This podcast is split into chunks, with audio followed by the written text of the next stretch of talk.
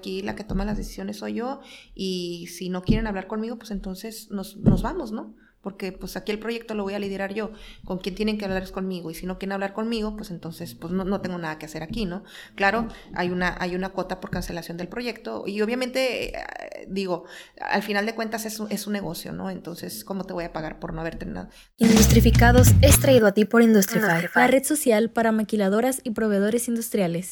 Bienvenidos, queridos industrificados, hoy tenemos a una super invitada, Sandra Maldonado, ella es licenciada en Comercio Exterior, maestra en Derecho Corporativo y actualmente ella es fundadora y directora general de APSE, una empresa que se dedica a automatizar procesos en comercio exterior. También es actualmente directora de la Comisión de Tecnologías de la Información AMA, Asociación Nacional de Mujeres Aduaneras, socio consejero del Club de Empresarios de Baja California y es reconocida como una de las principales asesoras en comercio exterior de México por la revista Estrategia Aduanera por más de cinco años consecutivos y realmente hay como una página más de todo su currículum, pero mejor que nos platique ella. Sandra, bienvenida. Muchas gracias Miguel por la invitación. Platícanos, eh, ¿cómo sucede esta parte de la automatización y comercio exterior? ¿Cómo es que te involucras ahora sí que en, en este emprendimiento? ¿Qué es lo ¿Qué es lo que te da como la chispa y lo que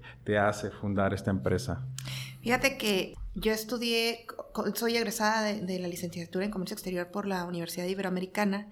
Eh, yo egresé en el, en el 96. Entonces prácticamente puedo decir que soy de las primeras generaciones egresadas en esta profesión como licenciatura.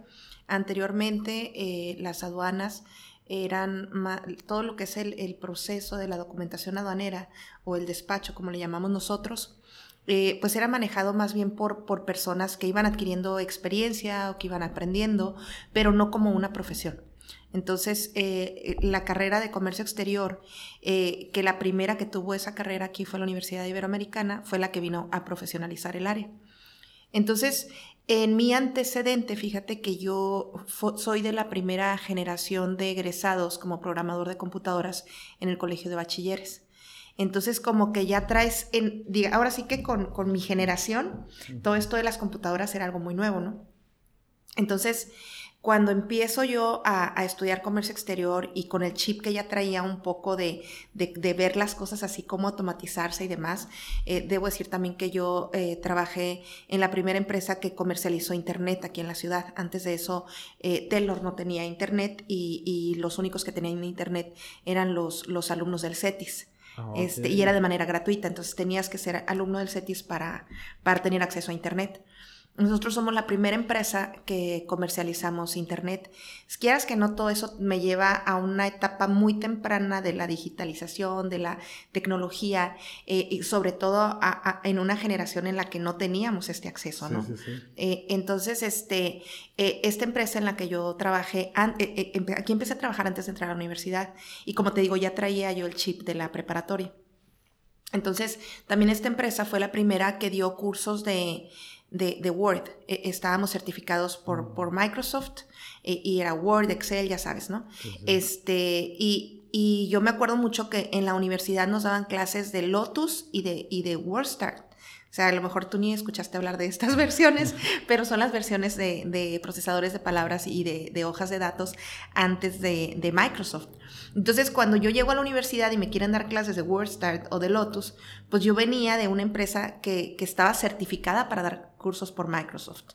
Entonces, este, bueno, todo esto a mí me acerca mucho a la parte tecnológica y eso me va despertando, pues es, una visión muy diferente, estar en un salón de clases en donde te hablan de una tarifa, que una tarifa.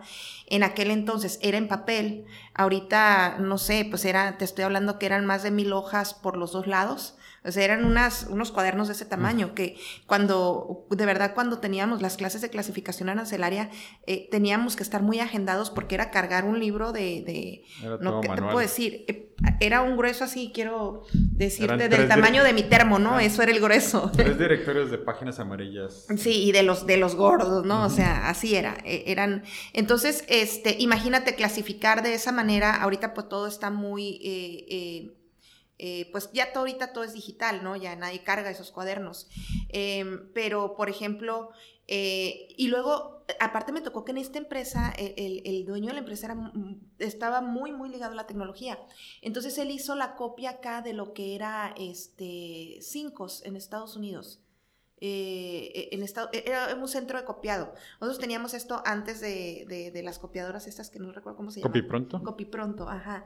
Este, entonces, eh, pues haz de cuenta que yo ya escaneaba, fotocopiaba de manera así súper rápido y, y, eso pues era algo que, que como que ya a mí, yo pensaba de aquí para allá, pues, ¿no? Entonces, em, cuando empezamos a, a, a, estudiar, en, yo, yo egreso, como te digo, a la universidad en el 96. Y en el 98 se publica por primera vez lo que hoy conocemos como el anexo 24. El anexo 24 es el sistema automatizado de control de inventarios que toda empresa que importa de manera temporal debe llevar. Y este anexo 24 es un anexo de reglas de comercio exterior. Y las reglas de comercio exterior están creadas para regular lo que en la ley eh, eh, no, no, está tan detallado, ¿no? Entonces, como que las reglas son un complemento de la, de la ley aduanera.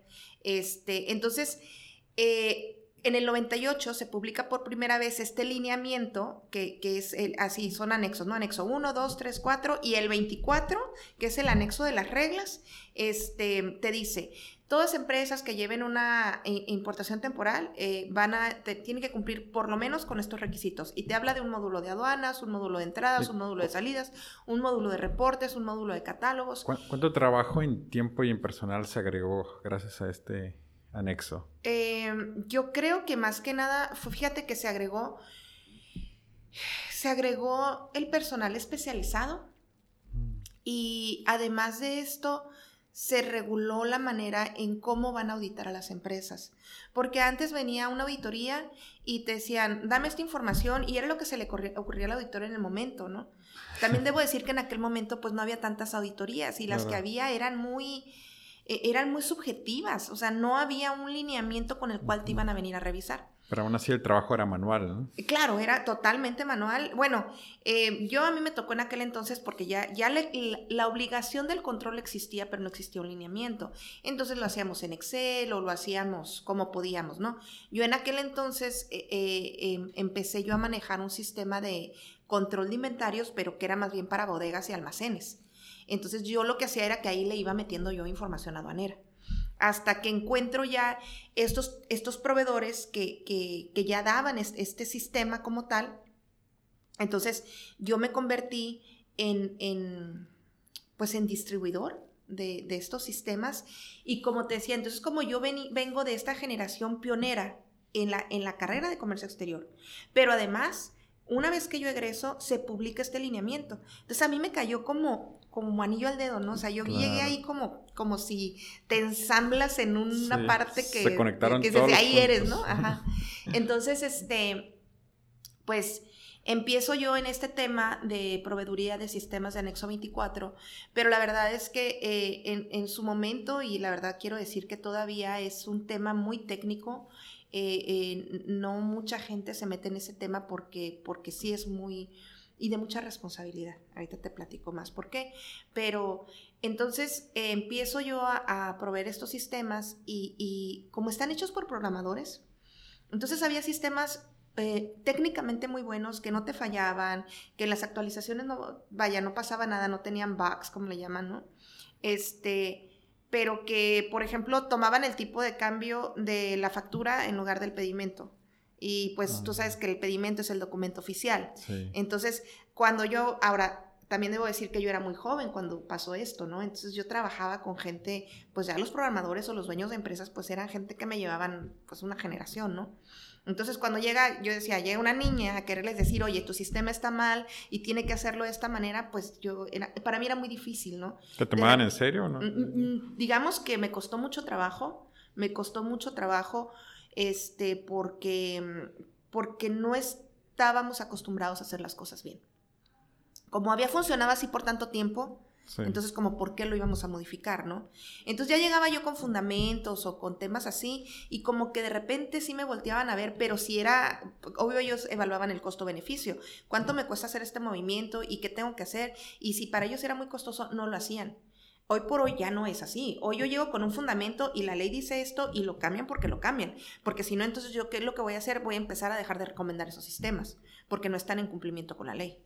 Entonces, y ahora es muy diferente cómo se maneja. Ahorita ya es, mm, ya hay una cultura más amplia. Yo puedo decir que yo empecé a culturalizar, no sé cómo se diga, pero sí, a empezar a, meter toda esta educación en el ámbito. En, una etapa muy, muy temprana. Eh, y luego en la empresa en la que yo trabajé en aquella época, este, pues eh, también fuimos pioneros. Entonces a mí me tocó pues todo México, ¿no? O sea, donde había maquila, y estaba yo implementando, instalando, capacitando. Y, eso me llevó a otro tema también, Miguel, que además de, de, la de la cultura del comercio exterior, pues existe esa subcultura, ¿no? Que ya le llamamos como la tropicalización de cómo se aplica en cada ciudad y es muy diferente. Aquí nosotros, por ejemplo, estamos muy acostumbrados a que del lado mexicano se generan documentos para, para la aduana americana también. E, e, en cambio, en otras fronteras que están, perdón, no en otras fronteras, en otras ciudades que no están en fronteras, pues es muy diferente la manera de trabajar. Y poco a poco, ¿no? Entonces también por eso es que yo me he involucrado más en foros nacionales, ¿no? Para llevar esta voz, esta manera de trabajar, que para mí eh, funciona, nos funciona muy bien en, en, Tijuana, tenemos mucha experiencia, además porque tenemos el censo mayor de la industria maquiladora en México, está aquí en el estado de Baja California. Entonces eso nos genera más práctica, ¿no? Y, este, y entonces, pues, el, el a veces que, que entender, o sea, entender realmente cómo funciona, em, digo, creo que me fui de un lado a otro, pero, pero finalmente cómo llega la tecnología o cómo, cómo me, me, meto yo en este híbrido de cumplimiento aduanera con tecnología, tiene que ver mucho con mi antecedente eh, de formación este, profesional, debo decirlo, o, o, educativa, ¿no? Este, y bueno, también de la experiencia que tuve, te digo, trabajando en esta empresa. Este, y, y, y luego, bueno, llego aquí y luego se empieza a regular de esta manera. Entonces yo, yo cuando empecé yo a distribuir sistemas para este cumplimiento, todavía era como mucho la competencia de la marca del sistema, ¿no? Este, y era mucho la mercadotecnia que tuviera el sistema. Hoy por hoy creo que la mejor mercadotecnia eh, que puede tener un sistema es la del usuario y las experiencias que han tenido utilizando esos sistemas. Yo, yo siempre encontré que no importaba qué sistema utilizaras, eh, eh, tiene mucho que ver con la disciplina del control que tú tengas. O sea, es un proceso, no es un sistema lo que estás llevando a cabo. Entonces, en ese sentido, em, yo me dediqué a desarrollar un modelo de administración de anexo 24 y ahora, bueno, después anexo 31, que ahora es anexo 30, eso siguen siendo anexos de las reglas, pero que son temas que se llevan de manera paralela y de manera automatizada. En, el, en este caso, entonces, eh, yo en el 2007 eh, me separo de, de, las empresas de distribución de sistemas para dedicarme a, a, promover aún más, eh, ahora sí que el compliance, ¿no? el, cumplimiento aduanero, este, y, y, empiezo a desarrollar este modelo de administración, que es el que empecé yo a, a implementar con todos mis clientes. Y hoy por hoy, con este modelo de administración, nosotros hemos liderado, ¿qué te puedo decir? Alrededor de unos 150 auditorías. Y absolutamente en ninguna, en ninguna auditoría hemos tenido un problema para demostrar un legal destino de mercancías, que ese es el problema más fuerte que tiene la industria. Y, no, y llámese una industria pequeña, grande, del tamaño que tú quieras, yo creo que ese es el temor mayor eh, que tiene una empresa. Em, hoy por hoy yo he desarrollado métricos, parte del modelo de administración es desarrollar métricos, porque algo que también se tenía muy, eh, muy marcado en esta área es el hecho de que al, al Departamento de Comercio Exterior no se le daba apoyo como que, ah, pues es el que, el que te saliera más barato, eh, eh, a ese contrataba, ¿no? Este, y que aprenda, y que y así. Entonces, claro que sí, claro que van aprendiendo, pero, pero no van aprendiendo con bases ni con fundamentos, ¿no? Entonces, ese es otro tema también, porque cuando nosotros llegamos a una empresa, pues es llegar y ver qué hicieron, ¿no? Y corregir. Eh, entonces, muchas veces esto te lleva a que como no hay una conciencia de de, responsabilidad y de la consecuencia que existe. Em, por temas de auditorías de comercio exterior, yo he llegado a ver órdenes de aprehensión para los representantes legales. Es muy grave. Em, por ponerte un ejemplo, eh, como son importaciones temporales, eh, tienen, eh, la palabra temporal lleva consigo el término de que está diseñado para estar en el país por cierto tiempo. Una vez que rebase ese tiempo, la mercancía se convierte en contrabando. Entonces, y, delito. Eh, sí, ya son delitos este, que ameritan la pena corporal. Entonces, sí es muy grave. Obviamente para llegar ahí tienen que pasar por muchas instancias legales, pero el problema es que cuando se llegan a esas instancias legales, si nosotros que somos de comercio exterior a veces no entendemos este tema, imagínate que tienes que llegar con un juez y explicarle detalladamente, o sea, cómo llevaste un control. Entonces, sí es muy complicado y, y sí se vuelven, o sea, eh, eh, como te dijera, litigios que al final se ganan por un tema de, como les dicen, de forma y no de fondo, ¿sí? Mm. Pero, y, yo he visto litigios que duran, ¿qué te digo? 10 años, 15 años, o sea, son carísimos, carísimos. Y, obviamente, este, todo es porque desde un principio no se previó el, el verdadero control. Y, nosotros lo que hicimos, entonces, bueno, personalmente, yo empecé a desarrollar este modelo de administración y después fui viendo cómo automatizarlo. Hoy por hoy en APSE tenemos herramientas de desarrollo interno eh, que son de uso exclusivo de nosotros y que yo, mi, procedimiento consta de alrededor de, ocho etapas, o que ahorita ya son diez, este, que hay empresas para las que aplican o no, pero finalmente es un modelo de administración y en cada etapa hay una herramienta que se está ejecutando para poder automatizar el control que llevamos. Entonces, muchas veces se sorprenden porque dicen, ¿cómo le haces para llevar todo esto? Pues es que tengo herramientas, obviamente manual no podría hacerlo. Además, por el tema de seguridad, ¿no? del manejo de la información, que son bases de datos muy grandes a veces. Mm, entonces, eh, pues no, no, lo podemos hacer manual, tenemos que hacer uso de herramientas. Y hoy por hoy, como tenemos un, procedimiento tan estandarizado, pero de decirte hasta de la manera eh, eh, donde guardamos los archivos, cómo los nombramos, eh, quién los guarda, quién puede modificar los derechos que tiene cada usuario internamente en nuestra empresa y la manera en que estamos estructurados. digamos que em, estamos, el modelo está desarrollado de tal forma que cierta área desarrolla actividades y otra área desarrolla otras actividades. Somos cuatro departamentos internamente. Es el, departamento de cumplimiento aduanero, eh, que ellos ven toda la parte legal, el, departamento de, eh, nosotros le llamamos tercerización de las operaciones de comercio exterior, y ahí nosotros nos convertimos en el departamento de comercio exterior de la empresa. Está el, el área de administración de anexo 24 y anexo 31. Eh, y el, bueno, y por último el de proyectos especiales, que esos vemos otros temas que, que, no están dentro del estándar, ¿no? Pero lo que sí hacemos es que estos departamentos están integrados de tal forma que en algún momento del proceso un área se vuelve auditora del otro. Entonces, es, es, eh, es muy difícil que nosotros tengamos, que el cliente encuentre un problema antes que nosotros, porque nosotros lo encontramos primero y posteriormente es muy difícil que la autoridad encuentre un problema que no hayamos encontrado nosotros. Eh, generalmente hay cosas que no se pueden corregir, sobre todo cuando nosotros llegamos a una empresa y ya tiene historia, pues va a haber cosas que no se pueden corregir, pero hoy por hoy creo que algo muy importante es que al menos la empresa sabe en dónde está y con qué contingencias está lidiando.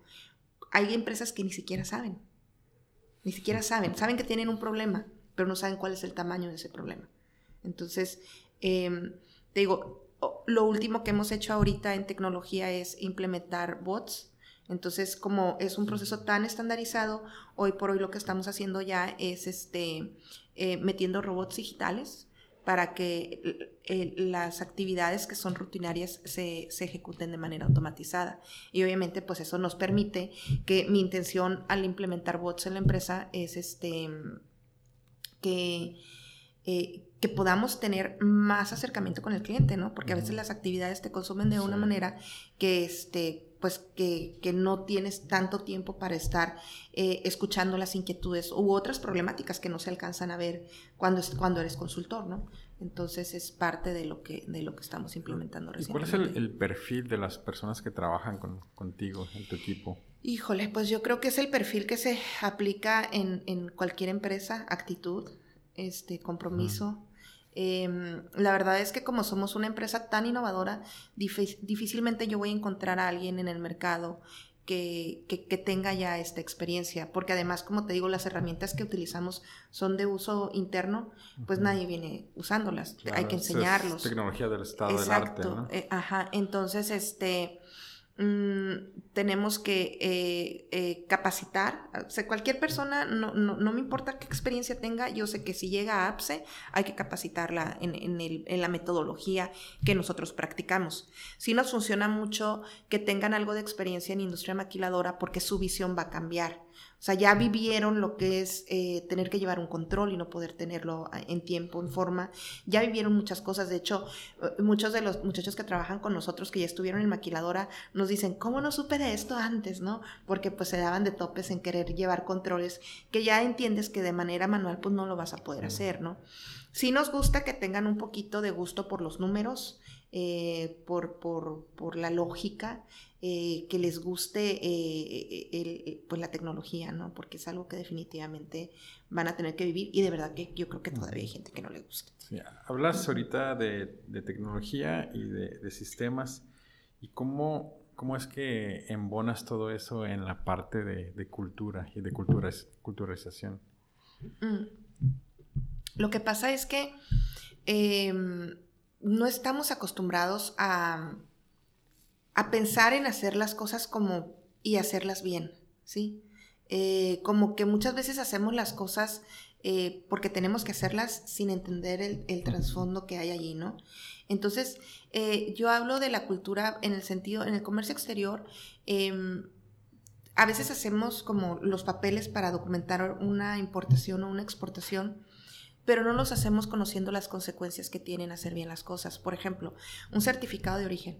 Eh, tú aplicas un certificado de origen en una importación eh, y vamos a hablar del más común que es con Estados Unidos y, Canadá, ¿no? El TEMEC, ahora que antes era el NAFTA. Este, eh, estos certificados de origen, cuando tú los aplicas, implican una reducción de aranceles.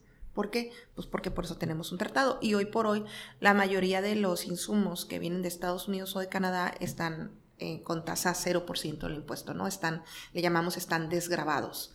Eh, el hecho de que tú firmes un certificado de origen o que tú apliques una preferencia arancelaria y, y no hagas un análisis o no estés consciente de que sea un certificado válido o es que cambió con el TEMEC, ¿no?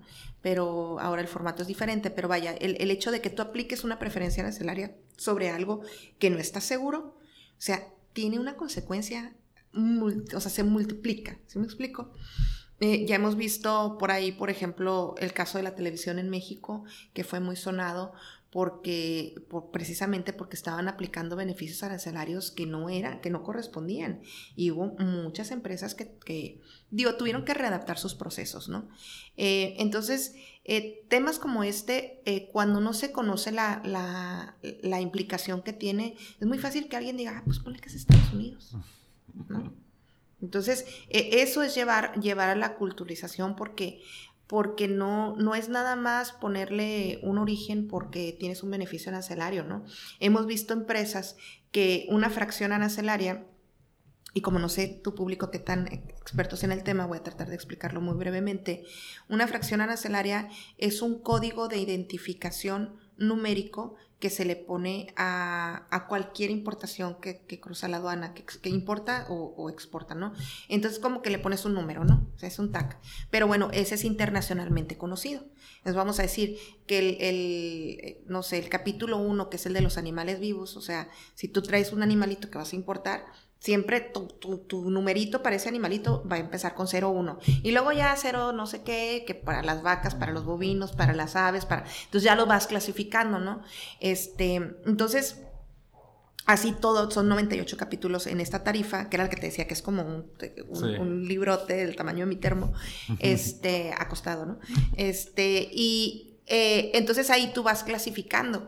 Y, y, cuando clasificas, tú identificas a qué está sujeta esa mercancía. Entonces, todo lo que te imaginas que está en este salón, absolutamente todo. Y si lo partes en dos, o sea, todo tiene un numerito. Y lo vas a ir y lo vas a buscar en esa tarifa.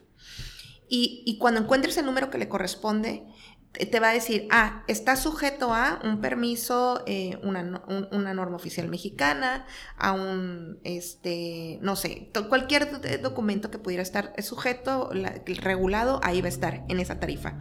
Y te va a decir, ah, pero si tu producto viene de Estados Unidos, paga el 0%, pero si viene de China, paga el 15% y además trae cuota compensatoria, pero si viene de la Unión Europea, trae este arancel, pero si viene... Entonces ahí viene todo, todo, todos los datos, ¿no? Entonces, ¿qué es lo que hacemos? Este, muchas empresas dicen, ah, pero, a ver, espérame, pero si le pongo que no es aquí y es, le pongo esta clasificación arancelaria y ahí no pago impuestos.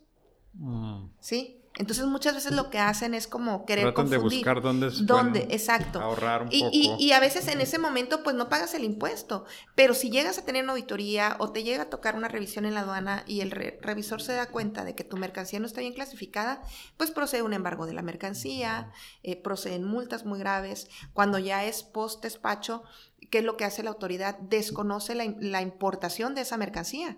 A mí me tocó una ocasión con unas resinas para, para las plumas estas BIC que las estaban clasificando en, en una fracción arancelaria que no correspondía y qué fue lo que hizo la autoridad. Esa mercancía que estás ahí, que tienes aquí en el almacén, no tienes con qué probarme la legal procedencia, porque la fracción arancelaria que me estás mostrando en este pedimento no corresponde con esa mercancía. Por otro lado, esta mercancía que importaste temporalmente no tienes con qué demostrarme legal destino, porque esas plumas que tú fabricaste ahí no, no son de esa resina. Entonces tienes un efecto doble. Por un lado, la consecuencia, no, pues tienes que regularizar ambos. Por un lado, las regularizaciones son muy caras porque además conllevan multas, este, y como te digo, eh, tiene el tema del contrabando, pues, porque cómo llegó esa mercancía aquí si no tienes con qué demostrarme la legal procedencia, este, entonces implica que, que, que no está legalmente en el país. Y la que sí está en pedimento, no tienes con qué demostrarme legal destino porque no corresponde. Entonces, son consecuencias muy, muy graves y dependiendo del número y obviamente también del litigio que se lleve a cabo, pues son las consecuencias que vas a tener. O sea, claro que cuando llegas a una orden de aprehensión es porque se agotaron ya varias instancias, pero es algo que puede suceder. Entonces, por eso es mucho ir y platicar con las empresas y hablarles de casos prácticos, de, de temas que, que si no se prevén, este, no, va a ser muy difícil, ¿no? Por ejemplo, algo como ahorita, algo que yo hago mucho para este híbrido de cultura y, tecnología, yo hago un análisis que le llamo el, métrico de administración de riesgo. ¿Qué es lo que hago? Agarro todas las importaciones de la empresa en el mes y, les digo, este mes importaste tanto bajo Tratado de Libre Comercio, ¿sí? Y pagaste cero arancel porque no está sujeto a, por el Tratado de Libre Comercio, ¿no? Pero si no hubieras aplicado un certificado de origen, casos prácticos de los que yo veo mes a mes, es una empresa que, que, de no haber aplicado un Tratado de Libre Comercio hubiera, hubiera pagado 4 millones de dólares en un mes, mm. ¿sí? Y tú la empresa puedes decir, oh, qué buen ahorro, qué bueno. Sí, es un ahorro, no lo podemos llamar ahorro porque no lo desembolsó, ¿estás de acuerdo?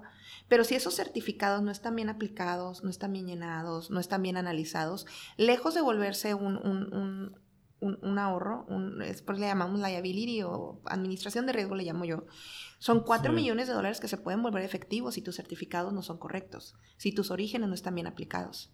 ¿Sí? Entonces, en ese sentido, yo hago un métrico de administración de riesgo mensual en el que les pongo, esto es por Tratado de Libre Comercio, esto es por regla octava, que es otro beneficio arancelario, esto es por, por, haber utilizado el programa de promoción sectorial, por haber utilizado el programa de la frontera, por haber, o sea, entonces hago una, una plan así y les digo, por ejemplo, yo tengo empresas que están administrando al mes hasta 12 millones de dólares. Y, y, y, realmente es una administración porque no lo desembolsaron. Eh, dentro de esta administración de riesgo, eh, yo incluyo lo que es la certificación de IVA. Eh, esa es una certificación que tenemos que cuidar y todo, todo, todo es absolutamente electrónico. Todo, todo, todo. Entonces, si tú pierdes tu certificación, inmediatamente eh, pues es un 16% del valor de tus importaciones, porque es el IVA lo que estás administrando, eh, eh, más todos estos beneficios que sumaste. Entonces, imagínate que, que, yo quisiera hacer esto a mano, por ejemplo, ¿no? Pues sería un mundo, o sea, no, no, puede, sería imposible. Entonces, ¿qué es lo que hago yo con este métrico de administración de riesgo y por aquí a mí me ha funcionado mucho? Número uno, es un métrico para que sepan lo que vale el, Departamento de Comercio Exterior y con eso he logrado que se le dé apoyo al, departamento, ¿sí? Este, ¿Por qué? Porque entonces ahora sí ya la empresa eh, sabe lo que vale, lo que están administrando en esa área y que si no lo cuidan, se convierte efectivo todo esto el siguiente mes. Entonces, tu empresa apoya a otras empresas aun cuando ellos tengan su propio departamento de importación y exportación. Totalmente. Digo, creo que ya es más que obvio porque es que necesitan apoyo todo el, tiempo, ¿no? O sea, es tan... Y te voy a decir una cosa, empresas como la mía no existen. No, no con el alcanzable ni con el, la rapidez y la objetividad que nosotros trabajamos. A nivel Nuevamente te digo, a nivel nacional, a nivel nacional. Este, y, y sobre todo, como te digo, las herramientas como las que nosotros trabajamos son de uso interno. Entonces nadie más las tiene. Y, yo, y, yo, soy creativa en ellas, o sea, bueno, ahora mi, mi equipo, ¿no? Que eso también debo decir, o sea, yo he hablado mucho de como yo como pionera, porque esa es, la verdad, pero otro, otro tema es que el equipo que he ido formando es gente súper comprometida, sobre todo el equipo de, de, de, líderes, ¿no? Que mi socia, por ejemplo, que mi socia, eh, ella empezó conmigo, yo creo como en el cuarto o quinto año de haber constituido APSE y la verdad es que yo, yo lo digo, o sea, e, ella es operativa, pues, y yo sin, sin ella apoyándome, no, pues, esto no tendría cabeza, pues, ¿no? A pesar de que, que, yo pueda ser la creativa, pues la que ejecute es ella, y la que lo va puliendo en el camino de la implementación es ella, ¿no? Y, y pues los que además ejecutan ya con el cliente, pues son las, las otras líderes de cada área que te mencionaba, ¿no? Cumplimiento, administración de anexos, proyectos especiales, este, e, ellas son las que realmente hacen que el equipo este, ejecute todas las reglas que nosotras pusimos, ¿no? Eh, entonces, este, no hay nadie, nadie, nadie a nivel nacional trabajando como nosotros lo estamos haciendo. Y, esta historia que tenemos de empresas que, que llevan eh, auditorías y que hemos logrado, o sea, de verdad, tener buenos controles. Yo, yo hoy por hoy les digo, yo no puedo como decir, ay, estoy blindando a las empresas porque nadie puede blindarlas, ¿no? Este, porque, porque además tenemos, estamos sujetas a tantas regulaciones que es súper difícil eh, como estar en cumplimiento con todo, porque una contradice a la otra simplemente, ¿no? Este, o es muy fácil aplicar subjetividad. Pero hoy por hoy lo hemos logrado hacer de tal forma que, o sea, no, no ha habido alguien que nos debata eh, que esto está mal controlado, ¿no?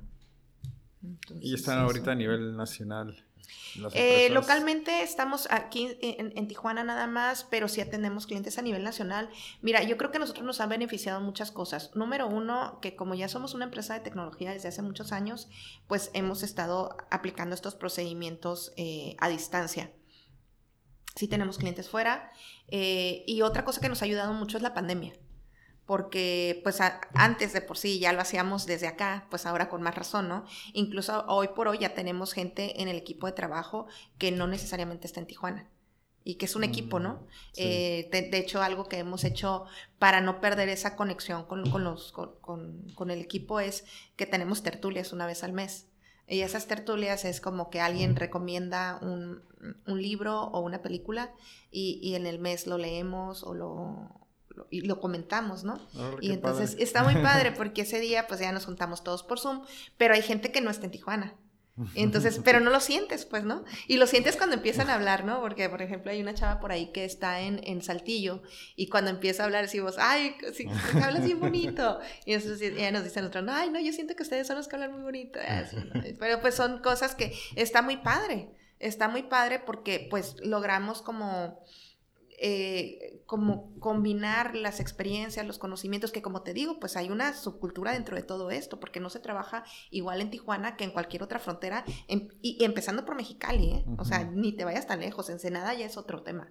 O sea, entonces, este, pues sí está, está muy Está muy, muy divertido, yo digo, porque como todo es nuevo, nosotras nos reunimos a veces y decimos, híjole, es que pensábamos que ya lo habíamos visto todo, ¿no? O sea, ya con 15 años de experiencia y no, cada cliente te sale con cada cosa o cada auditoría con cada cosa, este, de repente, eh, no sé, temas tan, tan casi que dijeras, ¿cómo? unidades de medida que nunca habías escuchado. Ah, bueno, no falta el cliente que inventó una unidad de medida porque el producto que lleva es muy pequeñito o muy grande y una vez me pasó uno que decía uno COS, uno COZ. Y yo, ah, caray, uno COS, no, pues todavía te ponen el metro y te ponen MT o ML, metro lineal, o M nada más, o qué sé yo. O sea, todavía hay como que deduces, ¿no? Dices tú. Pero cuando dices uno COS, ¿de dónde? Uno COS, por más que tratas de adivinar qué quisieran poner, en, en, automático de yo ya hemos aprendido a no asumir, pero pensarías que es un error, ¿no? ah, no. Oye, este, eh, ah, y, te voy a decir, esto me pasó hace mucho tiempo, ¿no? Eh, parte del aprendizaje. Pero cuando yo vi uno cos, le, yo lo quité y le puse pieza. ¿Por qué? Con que uno cos que ya, bueno, total, que ya cuando. Ajá. Este. Oye, ¿y, ¿y estos por qué se están controlando así? Ah, pues porque son en pieza, pero yo no te lo pasé en pieza. ¿Cómo? Ya. Uno, ah, sí, pero pues es que, pues pensé que estaba mal. No, es que es un ciento de onza. Oh, no. y obviamente, pues era eh, eh, meterle factores de conversión, porque de verdad es súper, es, tan, así, tan amplio esto, porque, por ejemplo, el, pedimento maneja una unidad de medida comercial. Y el, anexo 24 dice que tus controles deben de ser en términos de la unidad de medida comercial o de la unidad de medida de tarifa. Mm. La tarifa es el librote ese que te dije. Cada fracción arancelaria tiene una unidad de medida. Y eh, esa fracción arancelaria, como te digo, está ligada a cada una de tus importaciones. Entonces hay una unidad de medida oficial, por llamarlo así, que es la unidad de medida de tarifa. El 90% de la tarifa está en kilos. Entonces, si tú quisieras controlar en términos de la unidad de medida tarifa, sería decir, importé tantos kilos y exporté tantos kilos. La cosa aquí es de que los kilos, las empresas generalmente no los tienen bien controlados. Si las piezas, a veces no las, imagínate los kilos, y a veces manejan peso neto, a veces manejan peso bruto, y bueno, entonces yo siempre les digo, no se metan con la de la tarifa, es mejor con la comercial.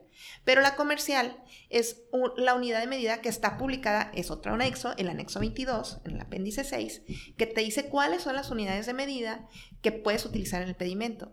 Y de entrada son unidades de medida del sistema métrico decimal. Entonces tienes eh, pieza, tienes metro, tienes litro, tienes, o sea, no vas a ver yardas, no vas a ver galones, no vas a ver, ¿no? Entonces, cuando tú importas, tú importas en tu unidad de medida de compra pero tiene que haber un factor de conversión hacia la unidad de medida comercial, que es la que se maneja en el pedimento. Y cuando tú tienes una auditoría, tu auditoría es en términos de la unidad de medida comercial, porque así lo marca el anexo 24. O la de la tarifa, pero siempre digo, no se metan con la tarifa. Entonces, son un montón de, así como de cositas. Aquí nomás te pongo una, una probadita de lo que es, de los controles que hay detrás de todo esto. Pero este, pero sí, o sea, eh, eh, eh, es esa parte, como tú dices, de culturalización, es, o sea, es meterte en todo esto y entender por qué la consecuencia.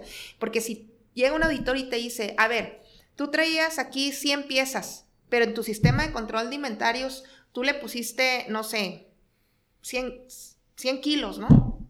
Ah, no. O sea, aunque lo hayas controlado muy bien y a lo mejor cada pieza pesaba un kilo, no, porque es en términos de la unidad de medida comercial.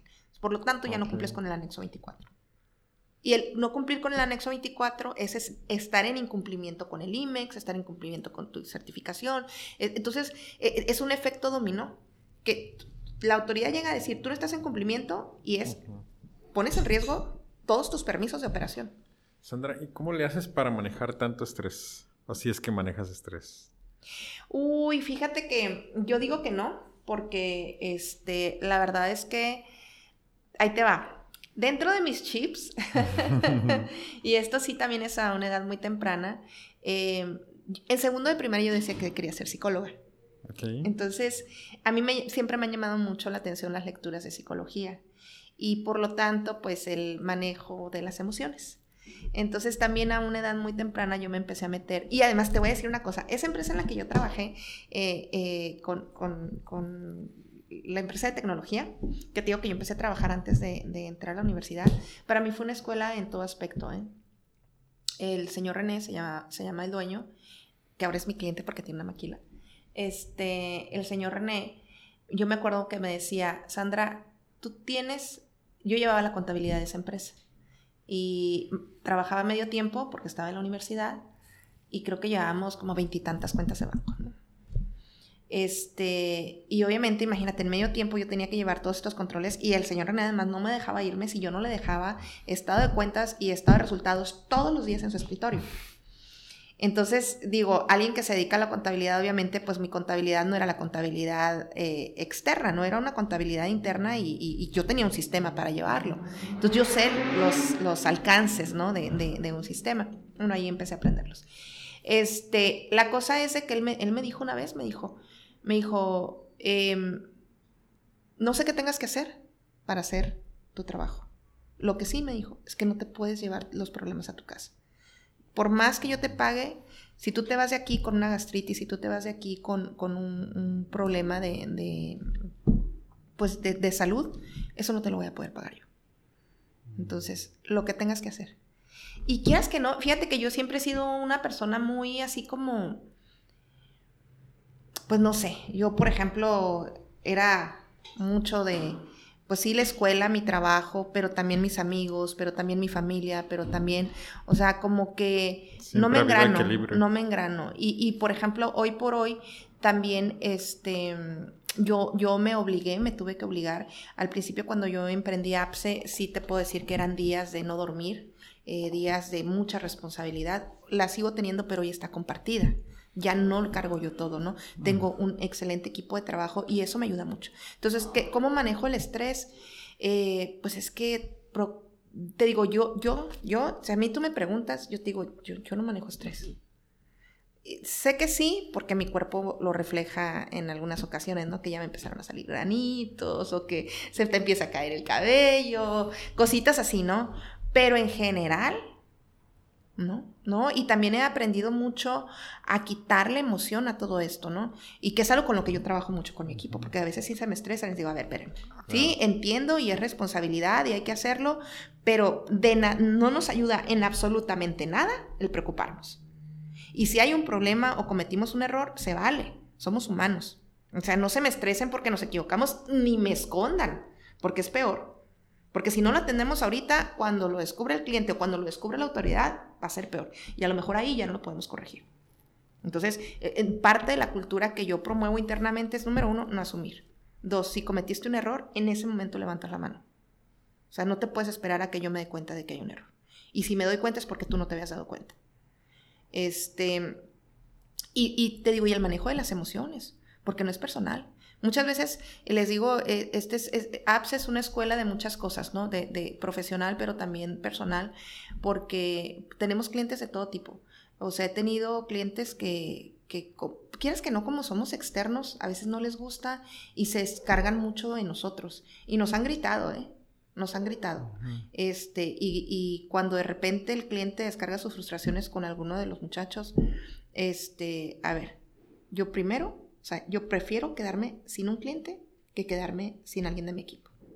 Entonces es más fácil que yo le diga al cliente, ¿sabes qué? Ya no puedo trabajar contigo, a que yo le diga a alguien, hey, no supiste manejarlo y ya no puedes trabajar conmigo.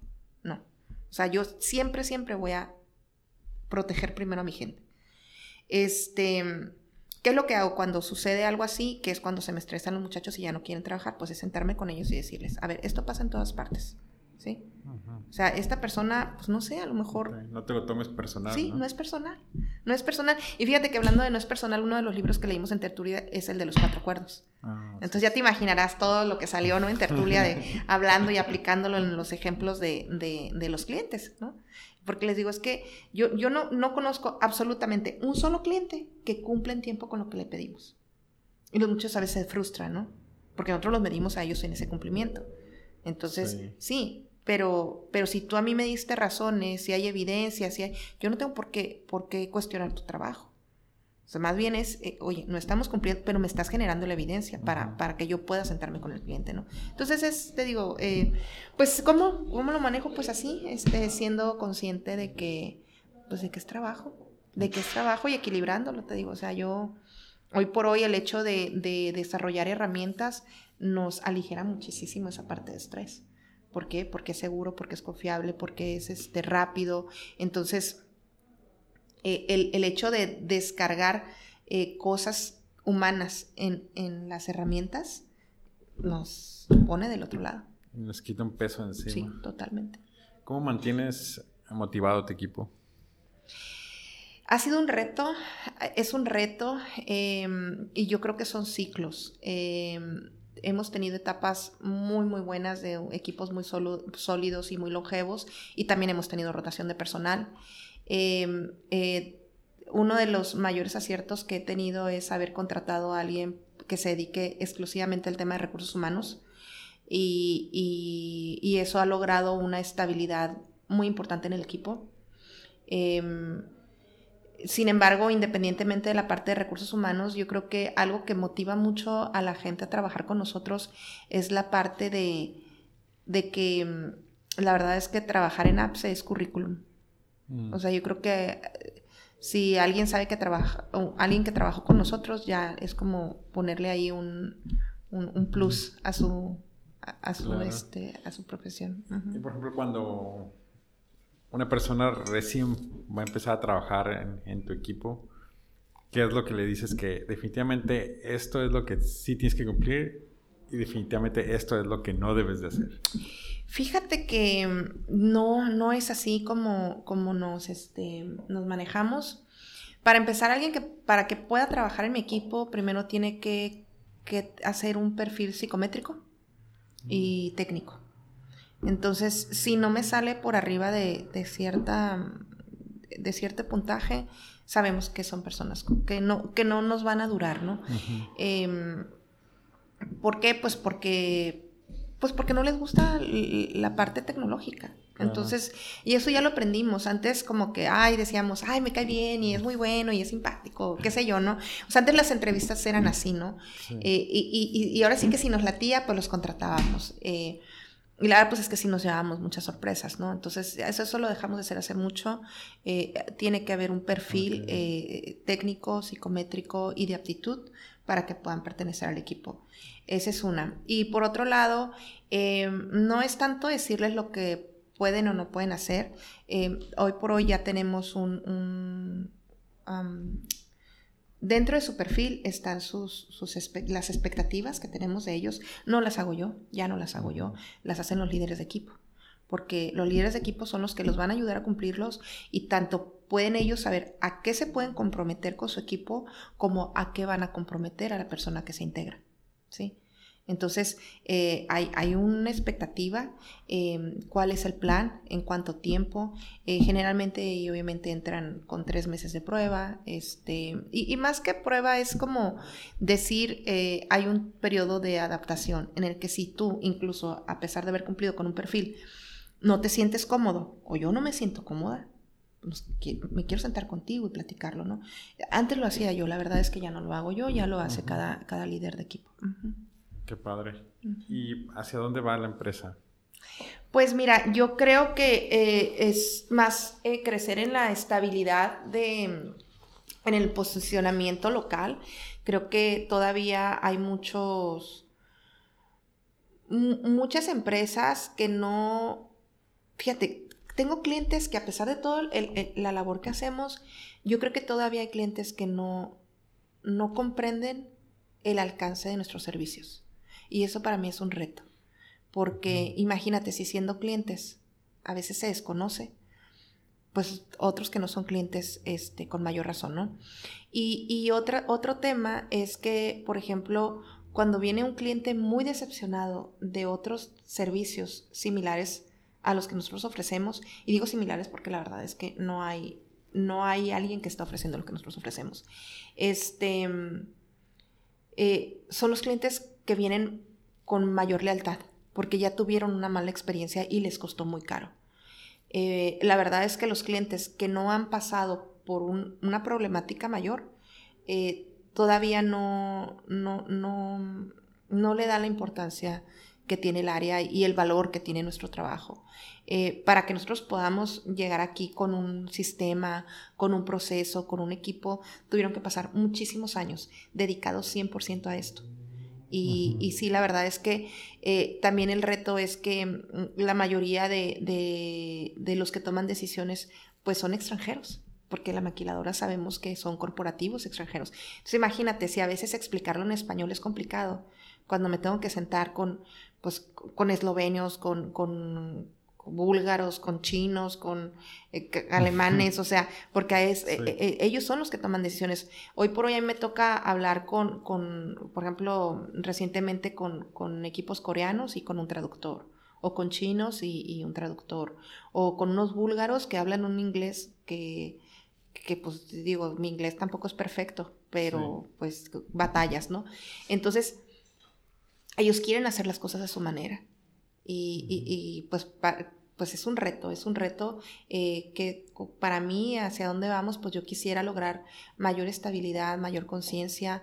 Parte de lo que hacemos es eso, precisamente por eso yo estoy en foros nacionales hablando de esto cada vez que tengo oportunidad y este y promoviendo pues que, que, se le dé eh, valor a, a la profesión y al trabajo que se hace en el área, ¿no?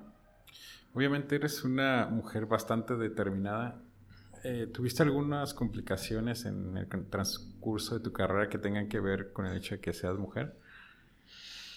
Em, tuve algunas, eh, algunos temas eh, sobre, fíjate que los temas que yo he tenido han sido con, extranjeros. Tuve una experiencia específicamente con, con japoneses en que no querían hablar conmigo porque era mujer. Ah, este, y, pero bueno, pues la verdad es que son temas que, que sí te, llaman la atención, que yo creo que ese ha sido el más drástico que he tenido. Definitivamente, eh, y bueno, ¿y cómo, cómo, lo manejé? Pues fue, este, pues no intimidándome, este, decir, a ver, aquí la que toma las decisiones soy yo, y si no quieren hablar conmigo, pues entonces nos, nos vamos, ¿no? Porque pues aquí el proyecto lo voy a liderar yo, con quien tienen que hablar es conmigo, y si no quieren hablar conmigo, pues entonces pues no, tengo nada que hacer aquí, ¿no? Claro, hay una, hay una cuota por cancelación del proyecto, y obviamente, eh, digo, al final de cuentas es, es un negocio, ¿no? Entonces, ¿cómo te voy a pagar por no haberte nada? Entonces tuvieron que acceder, después el, el, el, japonés, que era el principal aquí, eh, se disculpó conmigo y, con el equipo este, y habló de su cultura, habló que pues que él no estaba acostumbrado. Entonces, pues fue al final fue bueno, ¿no? Este, yo creo que este señor no volverá a minimizar a, un, a una persona solo porque es mujer, ¿no? Este, ¿Por qué? Pues porque es parte del venir a trabajar a México. Eh, sí es un mundo muy marcado como de que, por ejemplo, yo en, en cuando entré a la mesa directiva, eh, eh, yo tengo ya creo que cuatro años eh, perteneciendo a la mesa directiva de Sencomex. En la primera, yo fui la primera mujer que pertenecía ahí. Este, ya ahorita somos más, este, pero, pero sí donde quiera que me ha tocado, pues sí es un mundo predominantemente de hombres. Mm, creo que tiene que ver con, con, el área en la que estoy, porque hay otras áreas en las que ya hay más mujeres. Pero aquí, este, sí, sí, sí, a, nivel, digamos, directivos o de tomas de decisiones, sobre todo en, en pues, cámaras o consejos, este, sí está muy marcado asociaciones, pues, simplemente el club de empresarios. Este, em, sin embargo, yo lo, lo, lo que digo, Miguel, es que a mí no me ha tocado, pero creo que también tiene mucho que ver con mi, con mi crecimiento o con mi personalidad, que yo, yo siempre he dicho que antes que todos somos seres humanos, ¿no? Y, y yo creo que si queremos ponernos en el papel de, minoría o de víctimas, así, pues es muy fácil hacerlo desde, desde, cualquier punto, ¿eh? Por tu edad o por tu género, por tus gustos o por tu estatus social o por lo que tú quieras, ¿eh? O sea, siempre vamos a encontrar una manera de, no nada más por el género, o sea, de ponernos en una situación de, de, de que, ah, porque estoy en desventaja, entonces tengo menos oportunidad. Pero si tú te haces a un lado de todo eso y te conviertes en un ser humano y dejar de pensar que porque soy mujer o porque esto, o sea, cambias todo, ¿eh? O sea, y, yo creo que sí, aunque es muy, muy cliché, pero como te ves, te ven. Y como te tratas, te tratan. Entonces, em, yo la verdad es que he tenido un papá que, que me ha enseñado por sobre todo que pues, que soy una chingona. Pero también a mis hermanos, ¿eh? No, o sea, y a mis amigas incluso, o sea, cuando mis amigas iban y estaban a la casa, y mi papá es una persona que no tiene, pues, una educación mayor, ¿no? O sea, él creo que hizo la secundaria y, algo así, ¿no? Pero es, es un ser humano muy fuerte, muy, muy fuerte. Entonces yo traigo esa formación. Bueno, mi papá es herrero, entonces yo crecí en un taller de herrería. Ah, entonces crecí en fierros. soy ruda. si tú me ves y no parece, pero sí soy. Entonces, ya desde ahí, o sea, yo vengo de un ambiente así. Y creo que esa parte que tú mencionas ahora a mí me ha funcionado mucho. Este, el, no verme como mujer, no porque no soy mujer, porque obviamente lo soy y, lo, lo, lo transmito, ¿no? Este, pero el, hecho de verme como profesionista, como ser humano, como e, eso es lo que a mí me ha hecho muy fuerte. Em, y la verdad es que no, nunca he tenido ningún problema por, por ser mujer. Al contrario, creo que hasta como a veces son 10 en la mesa y eres la única niña, pues resaltas, ¿no? Entonces, lejos de ser un problema, creo que es un, este, pues no sé, para mí más bien me ha abierto puertas, porque de verdad, o sea, tú estás en un lugar y, de 10 personas, tú eres la única mujer, o sea, a lo mejor no se acuerdan de todos, pero de la niña sí, porque es la única. Entonces, es, lejos de, de, ser un obstáculo, ha sido un... un Puedes usarla a tu este, ventaja. sí, sí, sí, es una ventaja. ¿Qué consejo le darías a las chicas que apenas van entrando al, mundo laboral? Pues esto, que, se vean como seres humanos, que hagan de lado el tema del género, que van a encontrar en su camino. Quizás eh, estas generaciones ya no estamos tan, eh, ya estamos más acostumbradas ¿no? a ver mujeres. Eh, fíjate que algo que, quiero transmitir aquí y que me quedó muy grabado fue, yo participé en bueno, soy ex becaria del, Departamento de Estado de Estados Unidos. Es un tema así como que no muy popular, pero está muy padre como, experiencia. Este, entonces eh, se llama International Visitor Leadership Program y, este, aquí te nominan eh, por los consulados. Y entonces el año pasado Em, eh, fui nominada y quedé en este grupo y fuimos tres representantes de México. Éramos cerca de 22 mujeres, veintitantas mujeres eh, de América Latina eh, participando en este programa y yo creo que éramos alrededor de unos 14, 15 países, ¿no? Entonces, em, es muy padre escuchar cómo estas mujeres han afrontado también adversidades que tienen que ver con el género. A mí no me gusta separarnos por géneros, de hecho, como que soy un poquito apática con el tema, ¿no? De, hacer asociaciones de mujeres, eh, porque yo pienso, ¿no? O sea, bueno, como venimos huyendo de, los clubes de Tobis, que sí se les conoce, ¿no? O, de la separación por el tema de género y nosotros vamos a venir a hacerlo de la misma manera, yo prefiero no, pero sé que a veces es, está, hay que, hay que hacerlo, ¿no? Em, cuando en este foro de mujeres, eh, de, que te digo que era un tema de de empoderamiento para la mujer latina que lo promueve el gobierno de Estado eh, de Estados Unidos. Este, pues era muy padre eh, o muy enriquecedor porque, por ejemplo, había chicas cubanas, había chicas, este, eh, y, de México éramos tres, pero, pero una de Mérida. Entonces no es lo mismo, o sea, Tijuana como, como ciudad es este híjole, es que es muy rica en cultura, en, libertad, o sea, simplemente cuando yo voy a, o cuando yo estaba más joven y que iba a, mis primas son de Cuernavaca, ¿no? Entonces, como piensan ellas y como pienso yo, es muy diferente. O sea, ellas traen una educación muy, pues muy tradicional, ¿no? Y muy formada por mujeres que también son machistas. Porque aquí el machismo no es de hombres, ¿no? Entonces, bueno, la cosa es de que platicando así con ellas, yo con, mi pensamiento que yo tengo, yo, yo decía, este, eh, pues es que yo creo que ya hay que dejar eso de lado, ¿no? O sea, nosotros no somos víctimas, fueron víctimas pues las que vienen atrás de nosotros o que, que formaron, que lograron que nosotros estuviéramos aquí, pero, pero nosotros ya tenemos otra realidad. Este, sin embargo, una de ellas me dijo, sí, Sandra, pero, pero no podemos dejar de reconocer el esfuerzo que hicieron ellas para que tú te pudieras sentar ahí. Y sabes que tienen razón tienen razón, no, no podemos dejar de reconocer el esfuerzo que han hecho otras generaciones y, creo que también otras como otros, otros círculos, ¿no? Porque nosotros en Tijuana tenemos una bendición muy grande. Aquí no nos vemos raras si, si vas a comer sola o si vas al cine sola o si haces cosas sola. No, no, no, o al menos yo no he tenido eh, eh, esa, esa, esa, esa experiencia, ¿no? Pero yo sé que si te vas a otra parte del país y querer hacer cosas como las que estamos haciendo acá, allá sí te pueden tachar. Este, entonces, yo creo que, que tenemos que, que actuar de acuerdo al entorno no podemos ser tan disruptivas ni podemos ir en contra del mundo y esto porque como me haces la pregunta y, y yo no sé quién me puede estar escuchando ahorita y, y, y yo no puedo decir revélate o, o sé disruptiva, no, hay que medirle. Y yo creo que cada una de nosotras sabemos en qué ambiente estamos, en qué entorno estamos. Eh, lo que sí es que en medida de lo posible hay que quitarnos de la cabeza la etiqueta de que somos mujeres.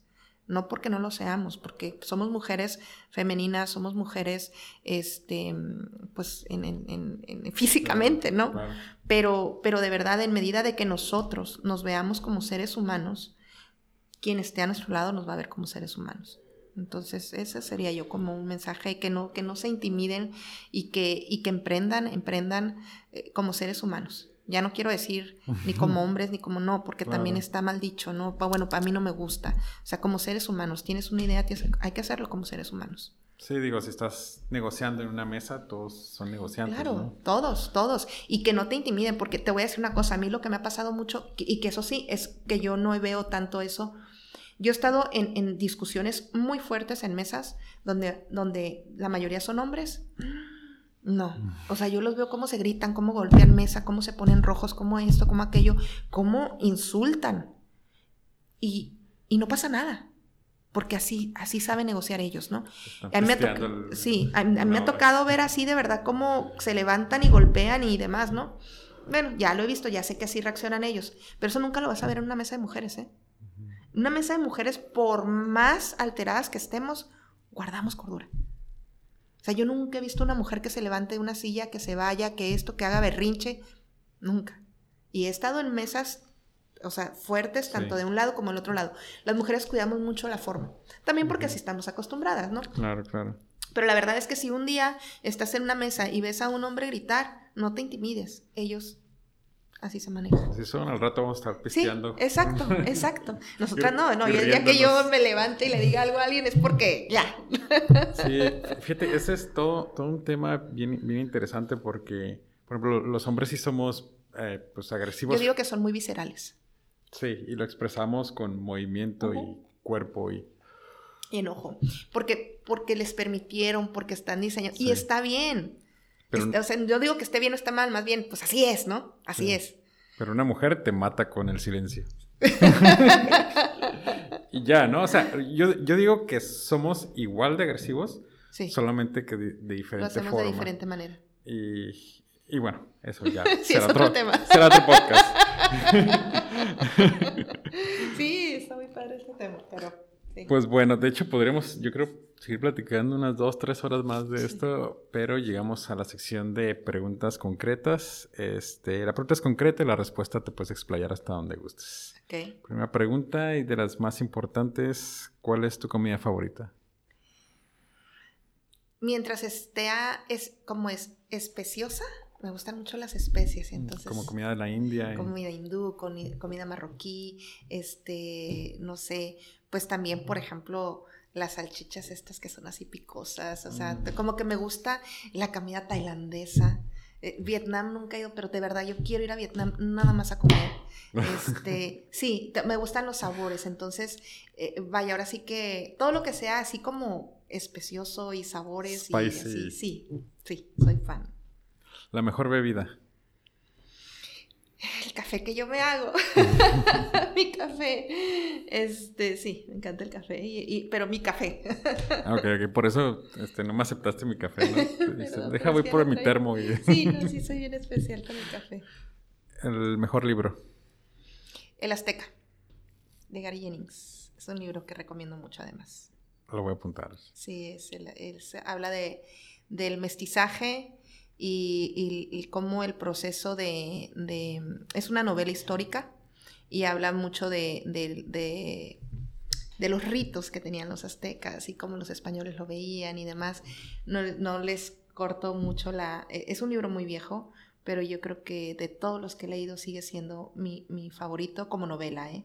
Em, como temas de, ya de, de, superación o de aprendizaje, digamos, que también me gustan mucho. Este, últimamente estoy leyendo a una mujer que se llama Namar Orihuela y hoy trae unos temas, todos los libros de ella están muy padres y tienen que ver con con, con, la pareja, con el sobrepeso. hay un tema por ahí muy interesante que habla de, de la gordofobia, de cómo cómo catalogamos a las personas nada más por, por el sobrepeso.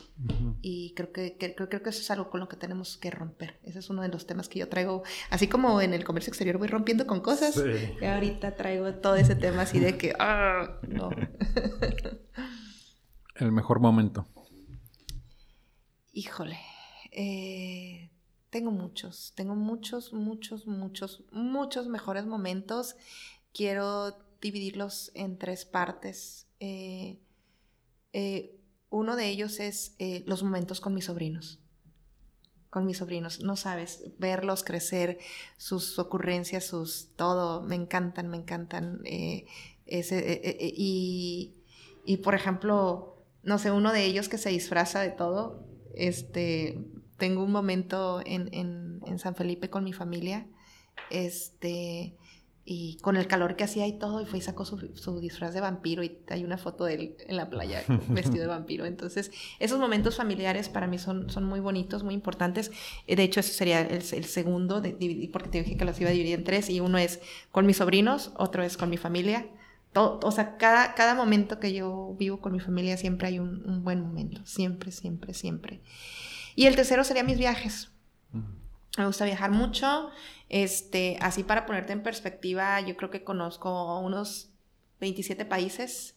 Este, a lo mejor si te digo en números, pues no suena mucho, pero, pero este, pero por ahí leí que solamente el 6% de, de la población ha logrado ese número. Y bueno, como me gustan los números, entonces ya sabrás, todo eso en función de números. Y en orden. sí. Este, entonces sí, y, que, y por supuesto, cada viaje ha tenido un momento, un, algo, ¿no? Que, que, recuerdo con olores, con colores, con todo, este, experiencias. Si pudieras regresar al momento en el que terminaste la preparatoria, ¿qué decisiones cambiarías? Este. Ninguna. Ninguna, ninguna. Cuando yo terminé la preparatoria fue una etapa muy, muy decisiva en mi vida, muy fuerte, por muchas razones. Eh, mi mamá falleció eh, cuando, yo estaba pasando a segunda tercera de prepa, mi papá se vuelve a casar. Fue una etapa muy difícil. Yo me fui a la casa eh, queriendo ser sobrecargo. Me fui a Ciudad de México, y a Guadalajara estuve estudiando un tiempo, habiendo yo cumplido recién los 18 años. Este, fue una etapa muy, muy difícil en aquel entonces. Si yo me ubico en esa etapa, pienso que fue muy difícil, pero ahora lo veo con mucho aprendizaje. Entonces creo que a pesar de que fue muy difícil, no cambiaría nada porque, porque eso fue lo que me dio, no sé si el, el valor o la eh, independencia. de, ajá, de, después ir, o sea, que si ya pude con eso, pues con todo, o sea, ¿sabes cómo? este, sí, lo único que sí, y, fíjate que no, no, no sé si lo cambiaría, no, pero como te dije yo, eh, yo quería ser psicóloga y creo que hubiera sido muy buena psicóloga. Porque si ahorita yo tuviera los años de experiencia, en aquel entonces la psicología no era tan popular como, como lo es ahora yo creo que de alguna manera yo en mi chip practico mucho la psicología, este, y yo pienso que si con, con esa vocación que yo tenía y si yo hoy por hoy tuviera la experiencia que tengo en comercio exterior, lo hubiera tenido en psicología, creo que se hubiera revolucionado algo ahí. Este, entonces creo que, no sé, porque estoy muy cómoda con, con lo que he vivido hoy, pero a lo mejor si hay algo que por ahí quedaría pendiente, pues a lo mejor sí hubiera estudiado psicología en lugar de comercio exterior. La mejor compra con 100 dólares o menos que no sea un libro. La mejor compra con 100 dólares o menos que no sea un libro. Uy, un abrigo o unas botas. Unos zapatos. Sí. Sí, sí, sí, pero es que tú tienes que conocer mis zapatos. Mis zapatos no son comunes, ni mis abrigos tampoco. No, no, son las armas, ¿no? Sí, sí, sí, sí, para mí, o sea, cada zapato que hay en mi closet está escogido con... Sí, sí, sí, sí. La peor compra, no hay límite de precio. Eh, la peor compra sin límite de precio. Este... Pues libros que no he leído y que ya no se me antoja leer. Mm, sí, nomás te nos espacio. Exacto, sí. Última pregunta. Si pudieras enviarle un mensaje de WhatsApp a todo Baja California, ¿qué diría? Usen colores, no usen ropa aburrida. Lo apoyo, totalmente. Sandra, muchísimas gracias. Gracias a ti. Industrificados es traído a ti por Industrify, la red social para maquiladoras y proveedores industriales. Y antes de cerrar, quiero agradecerte por estarnos escuchando y me gustaría saber un poco más de ti. Si te gustó el podcast, danos 5 estrellas y déjanos un comment en Apple Podcasts. También nos puedes encontrar en Facebook e Instagram. Y hasta la próxima.